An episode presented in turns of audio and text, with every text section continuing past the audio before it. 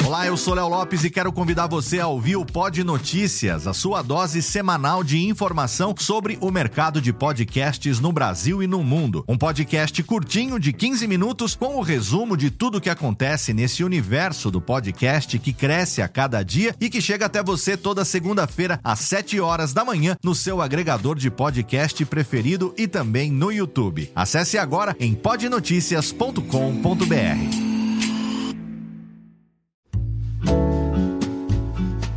Marsupial Editora e Radiofobia Podcast Multimídia apresentam Reflexões sobre o Podcast. Episódio 4 2005 O ano em que fiz contato. Por Sérgio Vieira.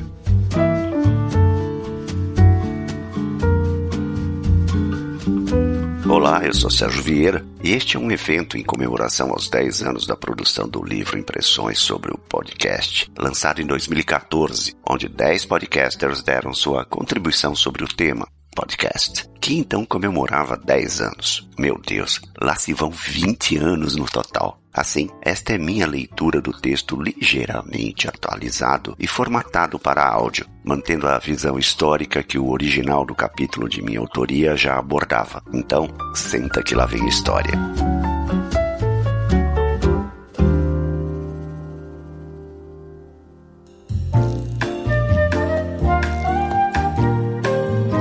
...2005, o ano em que fiz contato ou o podcasting em uma época em que ninguém sabia o que era isso e quase tudo tinha que ser feito de modo artesanal.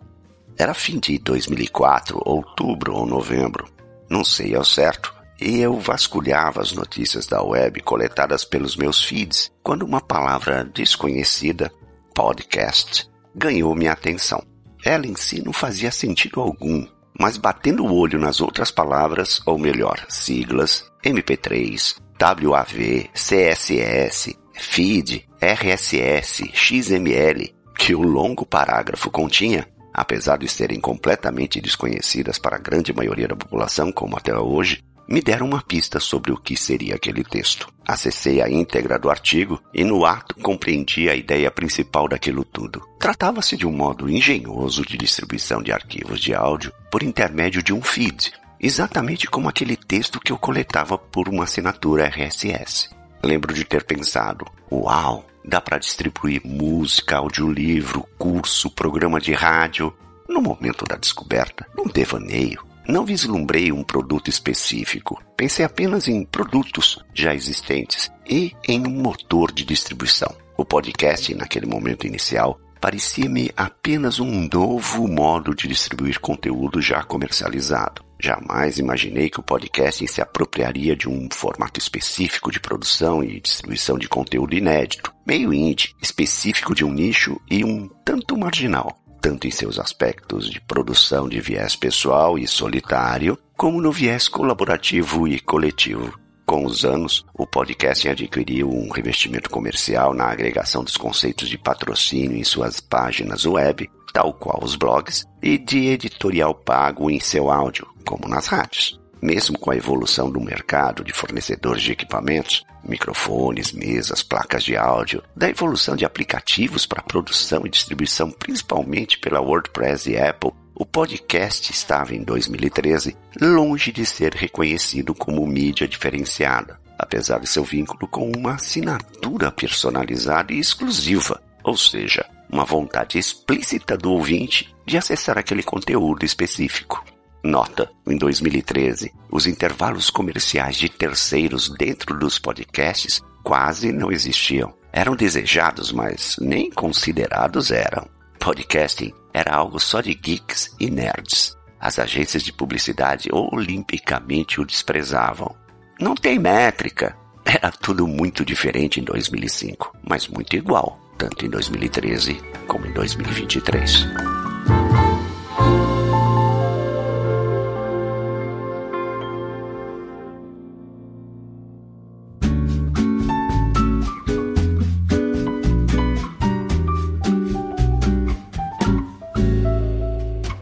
Início de 2005, eu já assinava alguns poucos feeds de podcasts ingleses e norte-americanos, quase tudo sobre música e tecnologia, um tanto distantes da minha realidade paulistana. Certo dia, esbarrei em um blog sobre o mundo Mac que citava os podcasts do Gillette, o Digital Minds e mais alguns outros estrangeiros. Assinei todos. À medida que os meses avançavam no primeiro semestre de 2005, mais podcasts produzidos por brasileiros e brasileiras pipocavam pela rede. Um dado interessante: quem mais divulgava a existência desses novos podcasts eram os próprios podcasters. Como não havia um portal que centralizasse os podcasts produzidos, como o iTunes ou o já falecido Feedburner, os feeds ficavam perdidos na web. Assim, quem iniciava um podcast não tinha dúvida, entrava em contato com quem já possuía um e solicitava divulgação. A recíproca era verdadeira. Todo novato indicava e divulgava em sua página todos os podcasts que conhecia. Era o início de um processo de cross-fertilization que persistia ainda em 2013. Em meados de 2005, fascinado pela quantidade de possibilidades que o podcasting permitia, já com os 30 feeds nacionais no meu agregador, por sinal, o único que existia, Joyce, notando que todos possuíam os mais variados formatos e durações e que abordavam temas que iam de tecnologia à música, de discussões sobre o comportamento humano às notícias da semana, de comentários sobre o mundo pop ao simples entretenimento, tomei uma decisão. Vou produzir um podcast. Durante os meses seguintes, pesquisei e li tudo sobre o processo de produção, gravação, formatos e edição de áudio, elaboração do feed. É isso mesmo, elaboração na unha do arquivo XML, linha por linha, código por código, caractere por caractere ferramentas de edição de blog, CSS, serviços de hospedagem nacionais e internacionais gratuitos que suportassem o volume de armazenagem e a banda necessários, estruturas e portais de divulgação exclusivamente para podcasts e, claro, quais os modelos de produção e patrocínio estavam dando certo. Descobri que tudo era muito solitário, mas muito colaborativo e muito pouco rentável. Na realidade, nada rentável, apenas despesas. Não havia um modelo dentro do mercado brasileiro adequado para transformar o podcast numa fonte de renda mínima que fosse, mesmo sendo uma excelente plataforma de distribuição de conteúdo seletivo.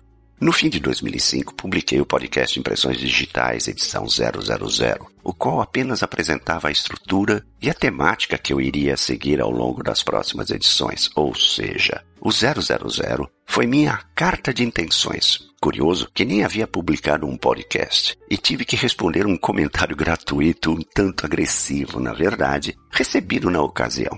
No mesmo dia, respondi com o texto a seguir, o qual divulguei sem revisão alguma apenas em fevereiro de 2007 em um outro contexto. Admito, fui covarde.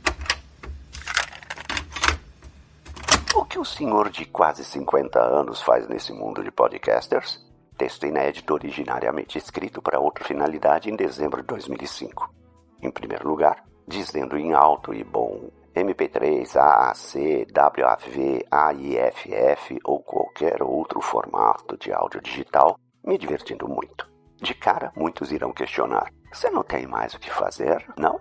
E eu respondo: tenho, ou se tenho, e muito. Como profissional dono do meu nariz, e quem me conhece pessoalmente sabe o quão difícil é esta tarefa, literalmente falando, pai de duas universitárias e workaholic assumido, a simples tarefa de ajeitar algumas horas semanais para tocar o projeto de impressões digitais é pedir uma estafa rapidinho e um belo ataque de ansiedade durante a madrugada, vendo os ponteiros do relógio avançando céleres e tudo que você deseja finalizar parece ainda estar pela metade.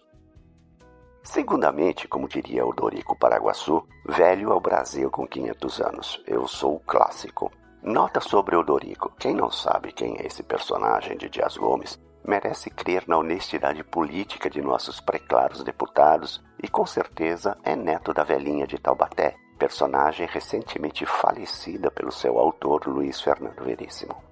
Pois, se qualquer boçal fala o que quer ao vivo e em cores, não, não estou falando de políticos, vejam os apresentadores de nossa TV aberta em qualquer horário. Por que um geek dos anos 1970 não pode? Ok, aceito. Eu sou um tanto quanto, hum, digamos, anacrônico. Vá lá. Afinal, colecionei tudo sobre os projetos Mercury, Venera, Lunakov e Apollo. Estudei e projetei circuitos valvulados com auxílio de régua de cálculo. Conheço direitinho todos os LPs da vaca e das bolinhas do Pink Floyd. E lembro perfeitamente Minha primeira experiência em computação foi a aplicação prática de lógica booleana em circuitos solid state, os quais combinados atuavam em um computador didático, do tamanho de uma mesa para seis pessoas e que simulavam exatamente um exemplar de tecnologia de vanguarda. À época, gente, um chipão de 4 bits, o 4044. Uau! A mesa executava as quatro operações aritméticas e apresentava os resultados em 12 displays de filamento de 3 quartos de polegada. Os LEDs estavam a anos de distância ainda. Cara, saca isso. Uma máquina eletrônica que, somente com alguns ajustes mecânicos, é isso mesmo, mecânicos, chamados programas, calculava, fazia contas na base 2 e apresentava os resultados na base 10. Fantástico. Tudo bem que ela não conseguia fazer um décimo do que eu tirava da minha régua de cálculo, mas que era fascinante. Ah, isso era. Voltando ao assunto em pauta, não liguem não. Pessoas com certa idade são assim mesmo. Tergiversam facinho, facinho, desandando a contar histórias e histórias. Hoje, sendo apenas um geek mais maduro, posso tecer alguns comentários de como vivencio e encaro este diletante meio de comunicação. Pelo menos para mim, até agora, o podcast. Como assíduo, ok, antigo, ouvinte de rádio, principalmente dos programas opinativos e de música selecionada, era esperada uma certa atração pelo ineditismo do modelo e das possibilidades desse formato. Offline, on demand, unidirecional e armazenável que determina um podcast. Apesar do paralelismo midiático entre podcast e o PY, o pessoal mais jovem desconhece que PY é sinônimo de radioamador, um bisavô da internet Wi-Fi. O aspecto mais alentador desta febre podcasteira é certamente, com o aporte de uma tecnologia no estado da arte e extremamente barata, a reinvenção da cultura oral pessoal. Ou seja, estruturada e diretamente, sem traduções ou deformações pela transmissão por terceiros, distribui-se simplesmente cultura, ideias e conceitos originados por algo íntimo, pessoal e, por princípio, filtrados pela consciência e pela moral do podcaster. Incautos questionarão: qual a vantagem dessa cultura oral pessoal? Bem, alguém aí lembra da brincadeira do telefone sem fio? Onde uma frase muito simples era cochichada ao pé do ouvido do vizinho de uma fila de pessoas e retransmitida até a última. Invariavelmente, o que chegava lá no fim da fila não guardava qualquer traço de semelhança com a frase original. Não podemos perder de vista que a cultura humana, em sua quase totalidade, foi e é transmitida oralmente, de modo bem similar à nossa brincadeira infantil, diga-se de passagem. Somente no fim do século XV, Gutenberg começou a prensar suas Bíblias, Anteriormente, alguns compiladores multiplicaram alguns textos aqui e acolá, mas pergaminho, pena de ganso e tinta base de ferro não possuem grande durabilidade, né? E, por favor, não venham tentar provar que hoje em dia temos livros e publicações em profusão transmitindo cultura, quando o nosso autor mais vendido é o Paulo Coelho. Essa informação pessoal, oral e empacotadinha, alguém lembra o que significa pod em inglês? Reaviva e impulsiona a tradição humana, fazendo o conjunto podcast mais weblog funcionar tal qual uma fogueira ancestral, onde nossos antepassados, acocorados em semicírculo, ouviam casos e lendas, cultivavam tradições, trocavam experiências e aprendiam. Criançada, a revolução da tecnologia da informação apenas começou. Pronto, agora pode tocar o tema de 2001, Odisseia no Espaço. Apesar de estar com 48 anos em 2005, eu sabia que poderia dar conta da lei da qual havia me proposto. Produzir um podcast de cabo a rabo, como faço até hoje, permite algumas liberalidades e possui algumas limitações, quando não armadilhas. É claro que minhas experiências anteriores com produção de áudio e em programação de computadores me ajudaram muito na adoção do modelo faça você mesmo, tão em voga no mundo da biologia e nanotecnologia em 2013. Porém, elas não me ajudaram na descoberta de um modelo financeiro autossustentável e adequado ao meu estilo de vida familiar e profissional. Qualquer opção disponível dentre as diversas formas de monetização do podcast iria exigir o comprometimento de um tempo que eu não poderia dispor sob a pena de perder dinheiro. Desta forma, somando e subtraindo valores daqui e dali, cheguei à conclusão que deveria encarar diletantemente o podcasting como um hobby. Eu sabia que seria um passatempo trabalhoso, e qual não é, né? Tudo o que eu necessitava para me convencer definitivamente era, além do prazer, um ou mais objetivos. Desde o início, o paralelismo do podcast com o blog era evidente. Conteúdo inédito, web, RSS, modelo financeiro. E desta semelhança adotei aquilo que o blog possui como raiz.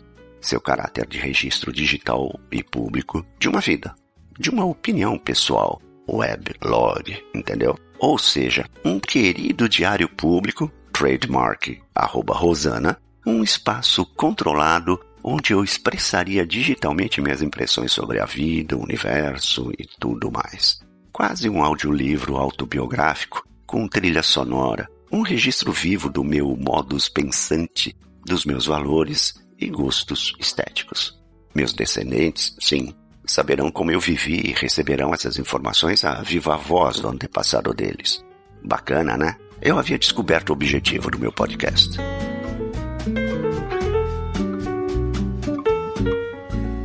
Assim que comecei a alinhavar os primeiros roteiros, ainda na vã esperança de manter uma constância semanal ou quinzenal nas publicações, precisei associar mais um objetivo, pois notei que a diferença de idade entre mim e o público base do podcast seria colossal e que só uma linguagem mais próxima deste não bastaria.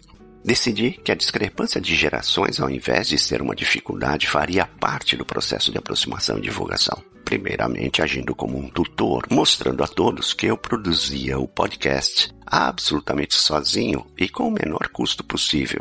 Exemplo é a melhor técnica de ensino e educação, além de provocar o lado competitivo. Se ele pode, por que eu não posso? E em segundo lugar, colaborando intensamente com quem se dispusesse a me ouvir.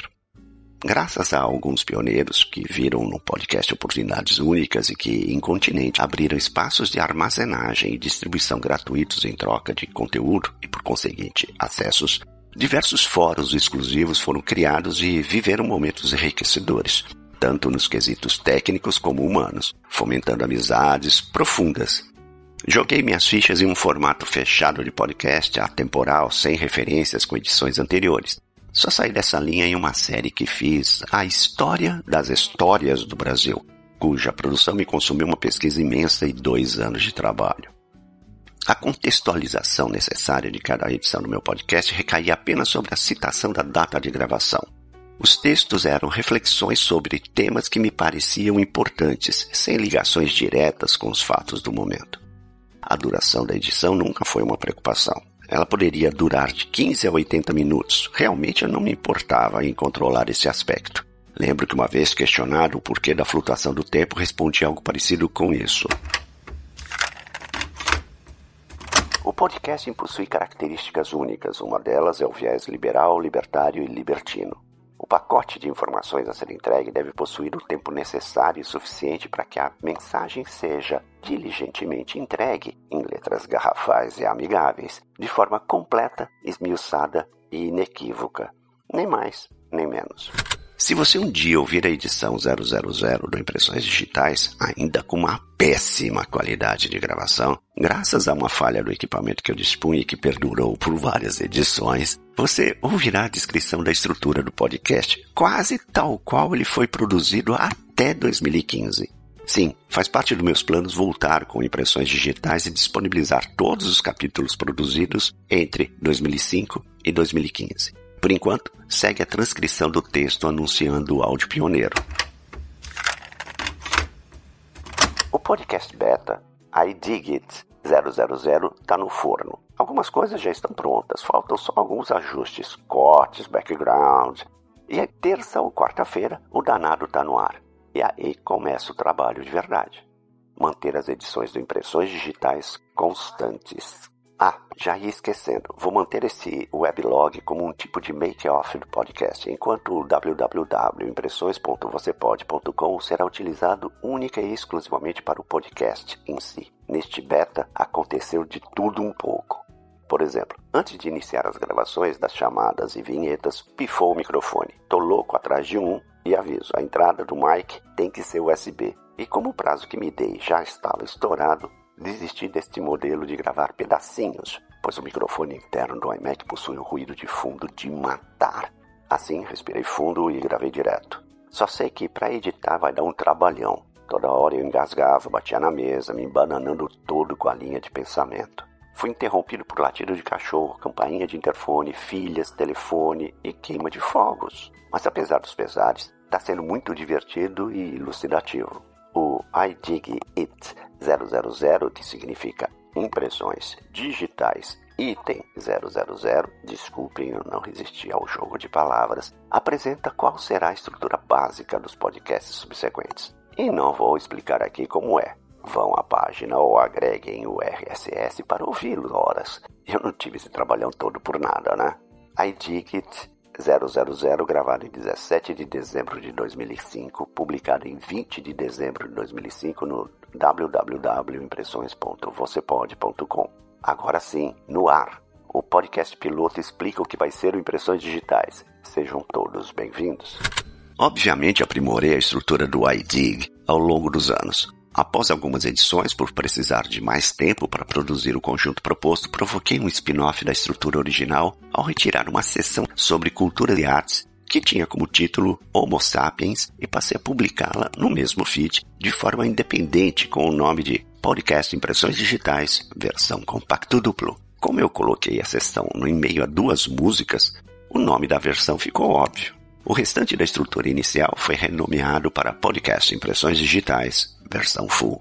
Alguns anos mais tarde, contribuí com diversos artigos sobre podcasting para um pequeno portal já existente em 2013, e para não perder o material, gravei todos os artigos e publiquei-os também no mesmo feed, como sendo a versão acústica do Impressões Digitais. Algumas edições experimentais foram publicadas com a tag Versão Especial e colaborações, divulgações de outros podcasts usaram a tag versão extra, sempre no mesmo feed. Com o fim dos artigos sobre podcasting e, consequentemente, da versão acústica, criei a versão long play, onde divulguei estritamente o meu gosto musical e algumas coletâneas divertidas.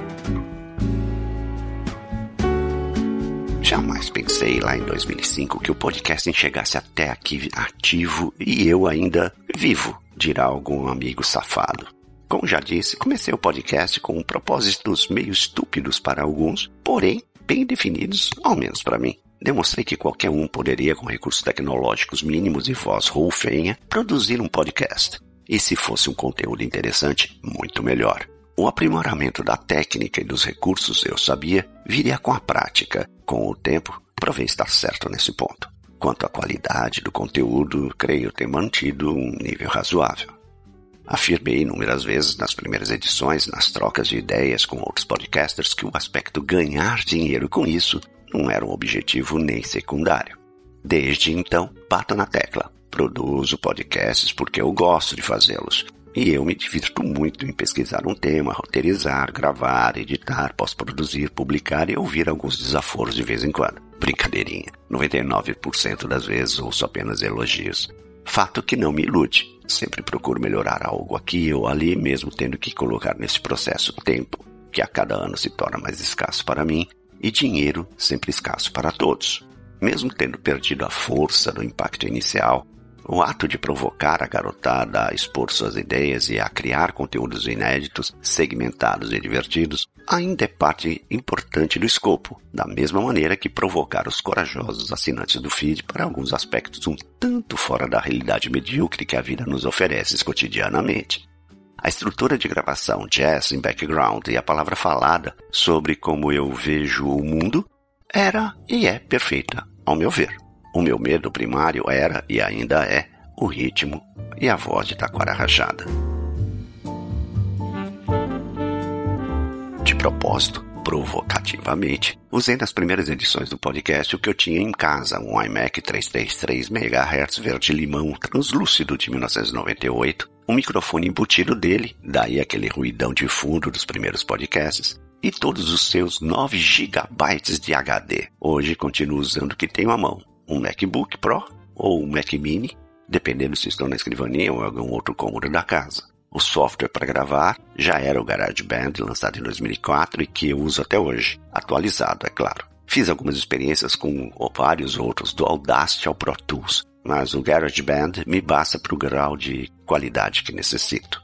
Como já disse, o feed era feito por mim, mas a Apple encampou a ideia e abriu as portas para o podcast no iTunes, o que facilitou muito a publicação e distribuição dos conteúdos. O WordPress também foi de grande ajuda com seu plugin PodPress. Na realidade, eu não modifiquei quase nada do método de gravação de impressões digitais. Sento, penso, pesquiso, elaboro o roteiro, gravo, faço a edição de cabo a rabo, estruturando as músicas e o background. Gravava a voz de uma vez com um headset USB desde meados de 2006, quando consegui um adaptador de dois pinos para USB. E ainda hoje uso o MS Live Chat LX3000, já um tantinho antigo, creio que ele é de 2009. Coloquei e tirei muito penduricalho tanto do podcast como dos sites. O impressões.vocêpode.com abrigou apenas os arquivos de áudio, show notes básicos e o que eu já tinha à época, meu blog no Blogspot. Aproveitei para incrementar o podcast com informações, textos, fotos, links, etc. Mas isso não surtiu muito efeito, não.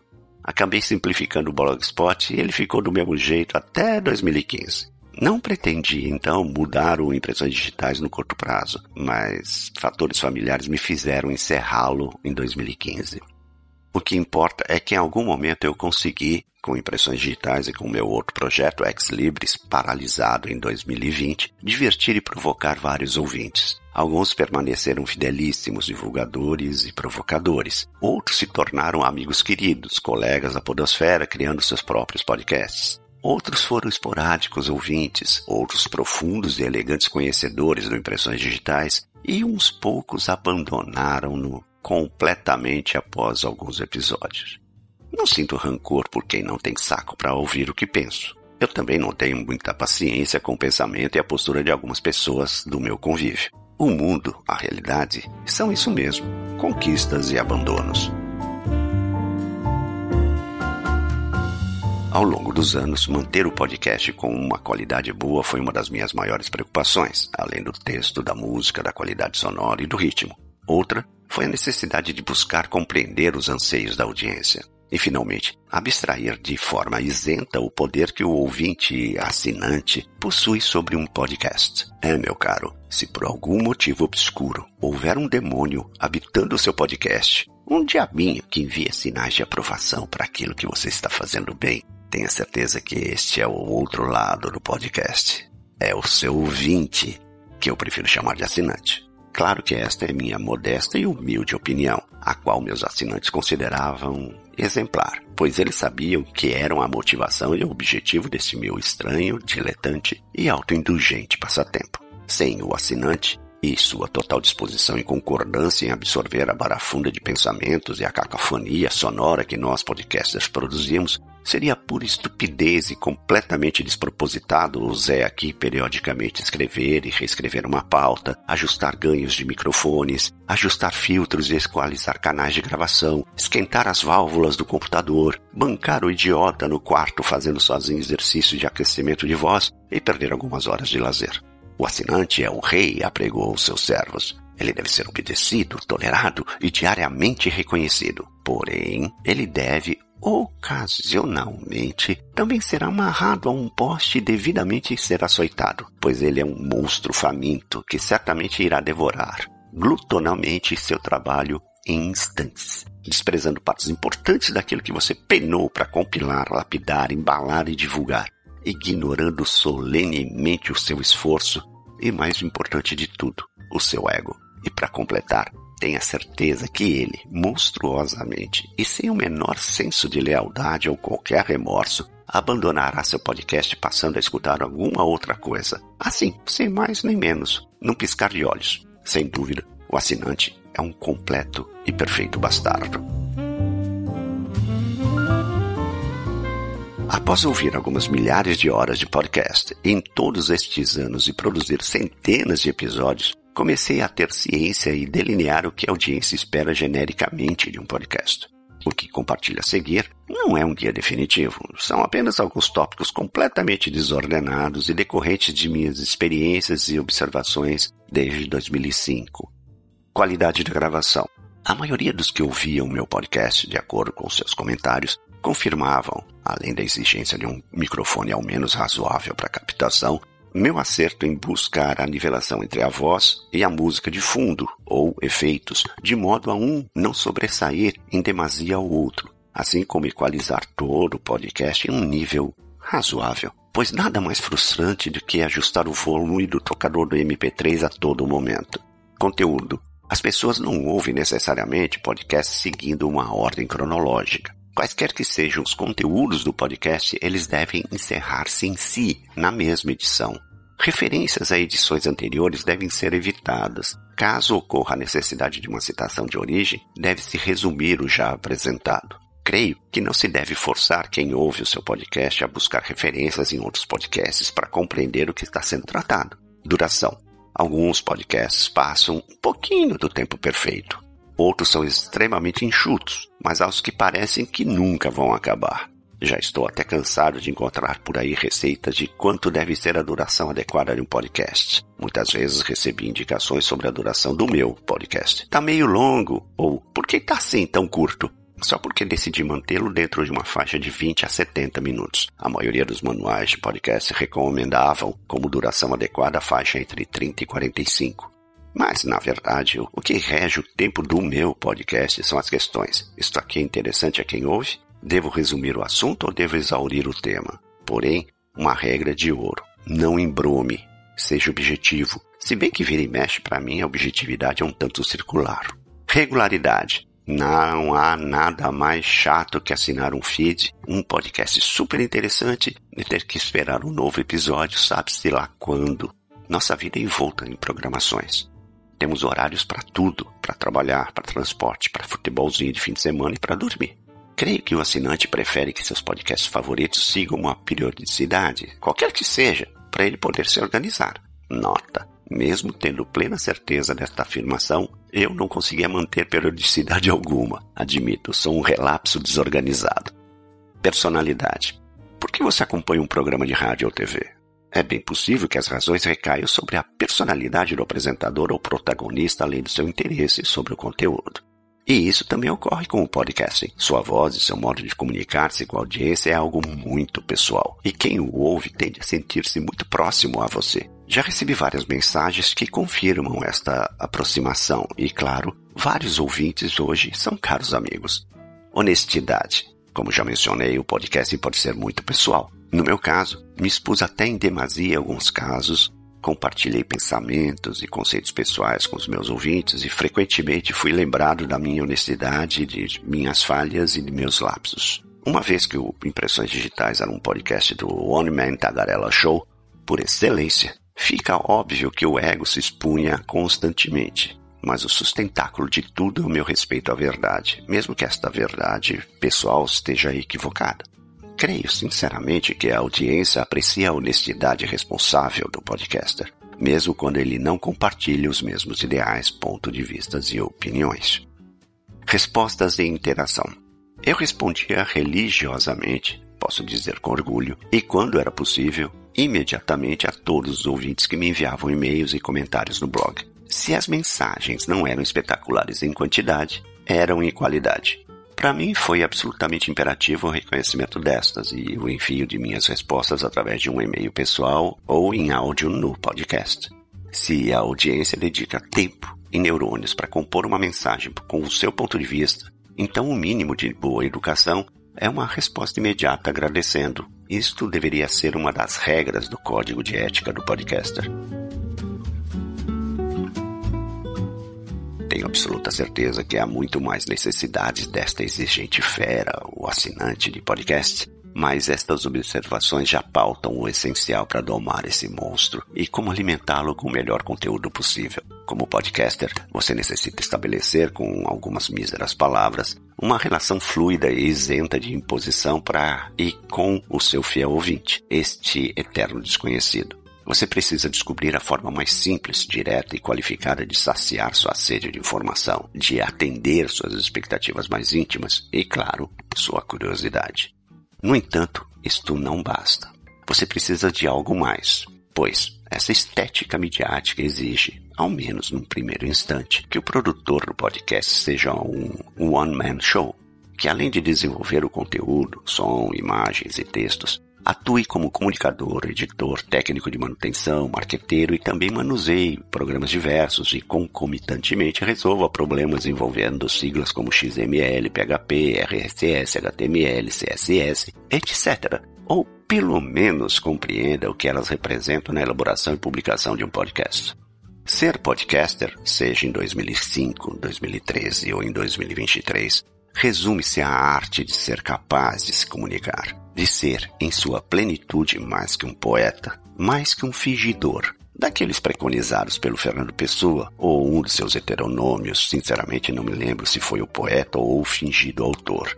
Ser aquele que, expondo sua verdade, finge tão completamente que chega a fingir a dor que devera sente.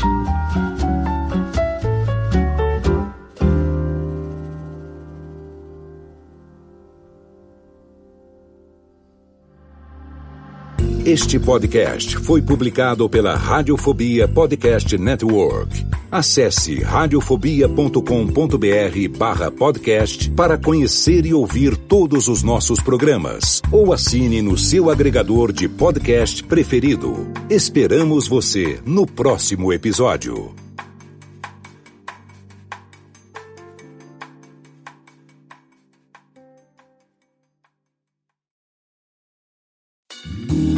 Eu sou Antônio Viviani e quero convidar você a ouvir o nosso podcast Voz Off. Desde julho de 2017, eu e meu amigo Nicola Lauleta temos o prazer de conversar com as grandes vozes do rádio, da TV e da publicidade do Brasil e trazer suas histórias até você. Se você, como nós, é apaixonado por locução, acesse vozoff.com.br e acompanhe nossos episódios aqui na Radiofobia Podcast Network.